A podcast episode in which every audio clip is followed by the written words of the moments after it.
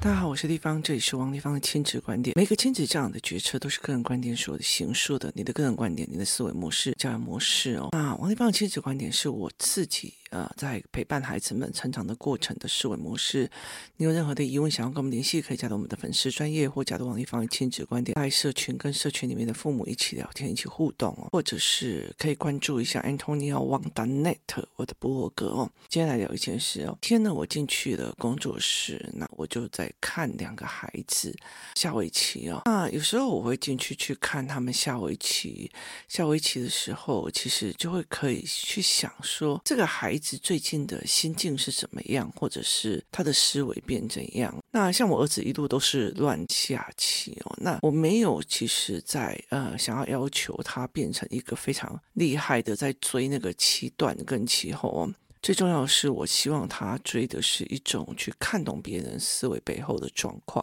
所以他回来就会跟我讲说：“哎，哪个人的下棋的呃棋路很可怕，跟他本身的样貌不太一样。”那后来其实，呃，他就跟我讲了一一首棋，我大概一个棋棋局这样子哦。那我个人对棋其实还好，就是就学一小段时间，然后没有很认真在上。可是我其实很敬畏那种围棋里面在看别人的下一步、下下一步跟下下一步的思维。那那一天其实我就在那边看围棋班的时候。因为那一那一场班级，大部分的人都在那边比较久，所以每一个人都呃很会展现自己的北宋跟宋这样子哦。那呃，其中就在看人家下围棋的时候，我就在想一件事情，因为后来我儿子就在问我这件事情哦。有一个孩子，他其实哦，其实就是会展现的比较柔弱哦。当然，我觉得呃，他就是。他就是会展现得很柔弱、很很委屈、很可怜的那个样子。台湾的教养模式就是让我们要帮助弱，我们要帮助什么什么什么这样子。所以他是一个呃非常传统教养里面所教养出来的一种所谓的乖孩子的模板这样子。是在他们看他们下棋的时候，我就非常非常好玩哦。为什么那个弱的那个哦就一直搬弱，然后呢那个品格非常高尚的那个孩子哦。他就一直喂对方棋，就是明明这个棋下下去，马上就会被他吃一颗子，他就让他吃。于是再再下两颗子，再让他吃。于是再下三颗子，他还是让他吃。他有一整片的地方，每下一个，他就知道下一步棋是会被他吃走。在第二次棋再被他吃走。那这个所谓的呃孩子哦，他常常会觉得他的语汇里面觉得那个人很可怜呢，我们要帮他；那个人很可怜呢，我们要帮他哦。那对我来讲，其实我觉得那个是一般传统上教养会这样在思考的哦。另外的一个孩子，他就会觉得。我很可怜的，你应该要帮我做，你应该帮我做。就是有一个是一个理所当然的，一个是又很喜欢帮助别人，所以他们两个搭在一起的时候就非常有趣。你就可以马上看到这两个孩子这几期的变化。一个一直为他棋，对我来讲输赢不重要了。我被你步步逼近，步步吃棋。这些事情不重要了，因为我在对你好，在担心你输棋，担心你怎么样，所以担心你难过，所以我就让你一直吃棋哦。对方呢，其实他很明白，就是对方他在占人家便宜，他很清楚，他用他的柔弱，他那种可怜，我一定会输了，在占对方便宜。所以呢，有便宜上门，为什么我不占？所以每一个棋，只要他一过来喂他棋。他就把它吃掉，再喂他两颗，他就把它吃掉，再喂他三颗，他就把它吃掉。我那时候在看这一场棋的时候，我就觉得超有趣的哦，就是非常非常的有趣，就是这个思维让我觉得呃太。好玩了，那其实这也让我非常非常的警惕，在这一场棋里面呢，看到了很多整个台湾的所谓的社会人文样貌。那我儿子就在跟我讨论这一场棋，他就觉得这一场棋的那两个人太经典了，一个在发挥我安慰你，我要下，他又不是下指导棋，他并不是在下说我这一场棋要怎么指导你，他下的是一种。哦，我担心你输，然后我就尽量放水让你赢。可是基本上他们两个的年纪没有相差很多，几乎是同一个年龄段的这样子。可是一个就会很会利用他的我弱势，知道有便宜不赚，我为什么要赚哦？那另外一个就觉得哦，汉哥，你要就不会，我就要帮他，就这样子。对我来讲，我就觉得非常非常的有趣哦。后来，其实我在看这一个状况的时候，我就一直在思考这一件事情。其实，华人的女生教养哦，那你要看一件事情哦，例如说以何超琼来讲，她是被有钱人，他们是被认为说你是一个女生，但是你的能力一定要比男生强，所以他是在一个雄性动物里面去去去做的，去去设计去用的。可是，一般不是在那种很顶级的家庭里面，他其实是让你去告诉你的孩子说。你这样不会有人要哦，你这样一点都不温柔哦，你这样子怎样怎样怎样？他们只希望他的小孩稳定，而且不要去有任何的能力，稳定的过一个日子，一个稳定的职业就好了哦。所以其实很多的人，其实像我的爸爸就很看不起我的妈妈，为什么？告诉我说啊，你就找一个工作啊，稳稳个不是很好吗？他一直到现在。他一直都会认为说，我的弟弟妹妹都是有一个公职的，为什么不要稳稳的就好？然后他甚至会有，嗯，我我们我妈妈他们家是老师世家，这样他会觉得你只要一个稳定的呃就好了，他并不希望你去往前冲，所以他是觉得你是应该要被选择的。例如说，你今天呃这样，老公才会喜欢你啊，你要煮饭啊，老公才会喜欢你啊，那你要怎么样啊，别人才会喜欢？就以。得到别人的喜欢为重要。那在这两个人的下棋的过程里面哦，你就可以理解一件事情哦，你知道吗？有多少的女孩子，我老公就是不会啊，所以我就帮他做啊。我老公他现在就是有点，哎呀，今天出去，今天情绪不好，所以我就帮他做啊。他也很委屈啊，所以我就帮他做啊。男生知不知道？他在吃你的豆腐，就是他在占便宜。他知道，他知道我把你娶进来，你可以做免费的工、免费的扫地、免费的干嘛？所以我很清楚在占便宜啊。我前几天看到，呃，听到一个朋友就是在跟我讲啊，他说他的老公啊，他的前夫明明知道别人要聘请他去工作，他就跟他讲没有没有，我老婆不出去工作，他就会后事后他老婆发生发现了，觉得你怎么可以帮我？你怎么可以帮我决定这件事情？她老公讲啊，你在家里给我养不是很好吗？可是说穿了，他是一个免费的老公，免费的煮饭婆，免费的扫地的，免费的带小孩的，他全部都是一个所谓的免费的廉价价值。所以这个男生知不知道他在占便宜？他很清楚我在占便宜。那于是后来离婚之后呢，这个男生只好去另外一个月好几万块去聘请其他人来做这件事情。可是当初他是想要知道，说我拿一个免费的一个免费的老婆，而且甚至还要花钱干嘛的，还要算几句这样。所以其实他他的概念，他知不知道他占便宜？他占知道。可是有多少的女生会替他讲话？而且他至少有拿钱回家啦，他至少有怎么样啊？就就我在他们为棋的过程里面哦，去了解这一件事情。一个一个人他其实家已经占便宜占习惯了，所以。他很清楚的，我就是可以占你便宜。那这个女生叫呃，这个女孩又一直觉得哦，你好可怜，所以我一直一直要去同情她，想要去享受她那个圣母的光辉。那我就觉得这非常非常的有趣哦，在整个人与人的呃权力运作里面哦，这其实是一个非常悲惨的一件事情，就是个人去凌驾另外一个人，所有事情都是你在做。但是他还进入了所谓的弱势的那个位置，就是我明明知道你一直在吃亏，你一直在占我，你一直在为我棋，你一直在损失你的棋子，我明明知道，可是谁叫你还输我？因为你是个输家，所以他这个概念一样啊。这个男人他明明知道这个女人在为这个家付出，付做是做的，他还是骂你黄脸婆，还是骂你什么也都没有。所以这个东西的权力运作是一件非常有趣的一件事情哦。但是他重点是在于两个人都为他自己的能力没有办法负全责，一个是在替别人的摆烂负责，一个是把自己的呃工作跟自己的能力他没有办法弄起来，他只要装说我害怕输，其实别人就会围棋给他，给他安慰气哦。非常非常的有趣。所以我就会觉得说，那你到底想要教养出什么样的孩子？不管是这个觉得自己很可怜啊，怎样有的没，他只用他的弱势给得到别人的喂养，那你当然会觉得说，哦，我的小孩就这样啊，那种你他就是书记就会很难过。所以你要求别人让他的时候，当他在这种所谓的示弱、可怜得到了所谓的资源的时候，我觉得他不可能强。那我觉得这件事情就是一个要示弱，一个要变强，一个要。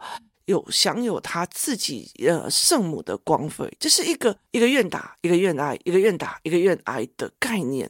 那对一个孩子来讲，如果这个妈妈呃两个的妈妈就是被喂起来，就觉得哦对啊，我的小孩就很容易生气。啊大家就应该让着他，就越来越弱，这个孩子就越来越弱。喂起给人家的那个孩子，就是，哈，看我的小孩最喜欢帮助人了，最喜欢了，他也很担心他，所以他就他最喜欢帮助人，他是好宝宝还是怎样？那他就会被加成出来说，我以后要。牺牲自己的利益去照顾他人的利益为所有的优先的时候，我才是一个道德高尚的一个人。而事实上是两边都没有办法成为一个呃权责分明、自己为自己负责、自己可以 enjoy 自己人生的人哦。为什么？例如说，我今天没有能，我什么东西都没有能，在等别人来做。例如说，像我去菲律宾，或者是我去泰国。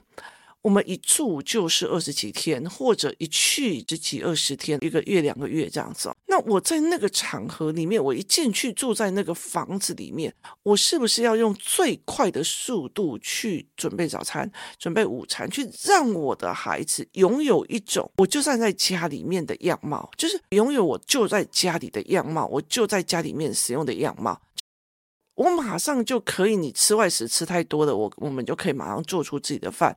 我就可以马上收拾家里，我知道哪些要买，哪些不买，哪些干嘛。所以很多的概念就在这一个地方，你马上就可以清楚的知道，我有能力把这件事情很好，让我有办法出门，让我有办法拥有自由。就是拥有能力是等于拥有自由，在那种所谓的牺牲奉献当中是没有的。你把你的资源都挑空了去做。可是，在台湾或在华人世界，非常鼓励女孩子这一种所谓的同情弱者、牺牲奉献的一个概念，所以他会觉得，哦，我这我弟呀，所以我帮他买车买房又怎么样？所以他就会觉得这就是我应该做的，我是个姐姐该做的。可是对我来讲，我觉得那是你的事啊！你要买车买房，又不是我，又不是我要住，又不是我在开，为什么我要帮你？好，这是你自己的能力啊！你没本事就没本事。他不会用这样，所以他导致一个人就要一直索取。所以其实我们在常常在讲，如果有一个呃姐姐非常非常的厉害，她其实就已经包办所有的小孩的一些东西，爸爸妈妈会更吸血。为什么？因为你吃掉了他的权责跟能力啊。其他人也会觉得你理所当然要给我的，就是我常会在讲啊，有时候免费的蹭着蹭着蹭着，就他蹭出了尊贵感；有时候占人家便宜，蹭着蹭着蹭着蹭着，他自己也唱出来了，好像我理所当然，你就应该我被我占便宜哦。所以这个东西其实让我觉得非常的有趣，这个思维其实让我觉得非常有趣，它是一种社会的现象。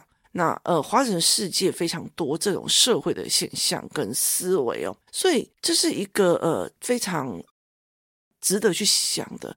那你是不是要重新的去思考男孩或女孩或家里的权力结构？如果你觉得你是弟姐姐呢，你永远都要照顾弟弟的，弟弟比较小的，他比较弱的，他会伤心的，他会难过呢。好，那你的孩子要么就是美送，你为什么可以偏心？你为什么干嘛？我觉得这还好哦。为什么？因为他早晚有一天，常常在像加油中学生里面有很多的人来讲，我的女儿现在只在倒数计时，哪时候可以十八岁摆脱我？所以他们就会变成这个样子哦。很大的一个原因，如果这个孩子老大是反而是那种，对，我是姐姐，我就应该怎样？我是姐姐，那他就会那种所谓的想要照顾弱小的心态非常非常的严重，所以他就会变成这样子的圣母病。我先说，我有哈，就是我从小到大，我妈妈就觉得你是大姐呢，你就应该怎样，你就是应该怎样，你应该怎样。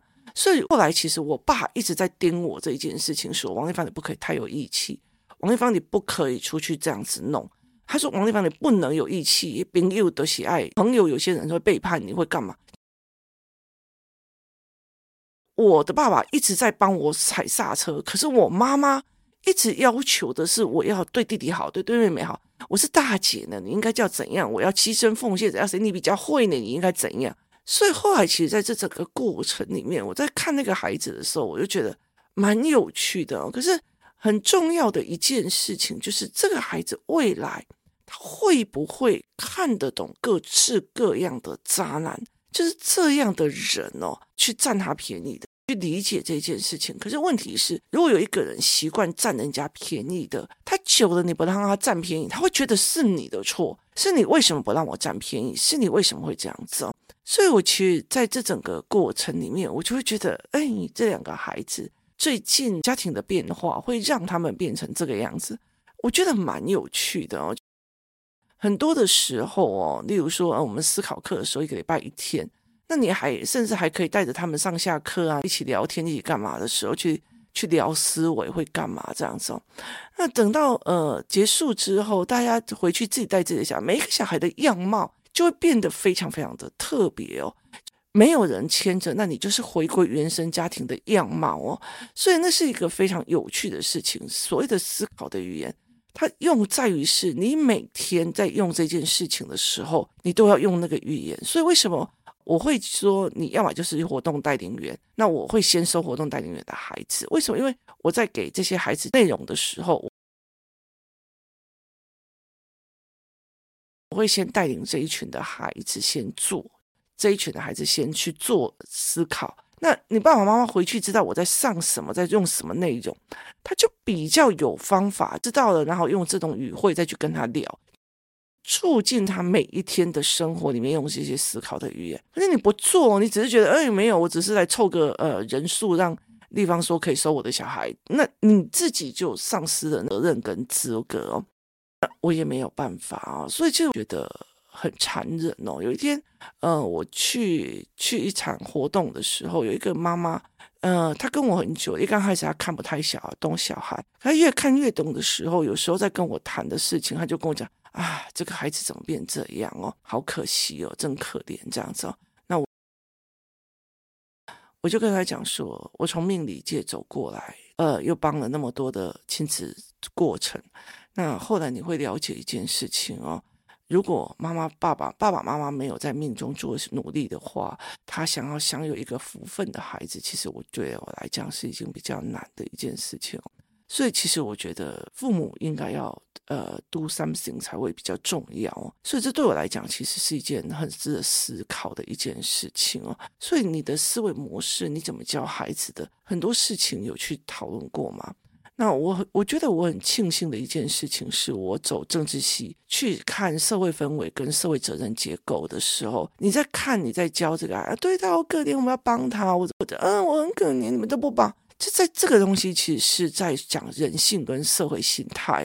那你去看的时候，不是在讲同情心或一个所谓的很高的价值观，那这才是一个让我觉得非常非常有趣的一件事情哦。你怎么去思考这一件事情的？怎么去看这件事情哦？后来我在跟我的女儿在聊天的时候，我就跟她讲说，我好像从来没有这样教过你。她说，对，你没有这样教过我。我也不会很坏心，我也并不一定具有同情心，但是我觉得每个人都有自己的功课，每个人都有自己的事情。我可以给你一时，或许那个时候是害了你，可是不代表我今天帮你就一定是真的在帮你，所以搞不好就是把这个人给养烂了哦。所以我觉得很多的事情是有趣的哦，是这么多年来陪着孩子这样一年一年这样上来哦。我 Podcast 其实是已经是。现在快要第三年了嘛，那其实是已经是我之前已经累积了将近十几年的呃游戏团体的经历，越来越后面的时候，我真的开始跟呃命理呀、啊、命格啊，还有所谓的社会制度跟社会东西在结合在一起的时候，就会觉得这一点真的是太有趣了，角度的不同，它非常非常的有趣跟思维。那所以对我来讲，就会觉得这件事情。可以值得去想看看，你的孩子是什么样的思维。我对很多事情保有同情心，但是他该怎么做，或者是你会不会教你的孩子为别人、为家庭，或者为什么要奉献或牺牲很多，或思考很多？有时候我们会觉得，我们很习惯的下意识的奉献。其实才是我们命运最苦悲悲催的一个很大的一个原因哦。其实我自己就在里面吃了非常非常多的苦头哦。因为你到最后，你连自己想要停下来休息哦，别人都会觉得你怎么可以这个样子哦。就有一天，我跟我的女儿走在路上，我女儿就在讲说：“你看哦，你有两个小孩哦，你要养家，你要养公司，你每天要录 podcast，你要。”写教案，你还要学 Canva。最近你好，我还在用 AI 在出教案。我出了，呃，现在有一百多个的教案放在线上。我还要弄那种所谓的网页部落格，我还要带孩子们去思考部落格，那去思考所谓的自媒体，还有去做新闻判读。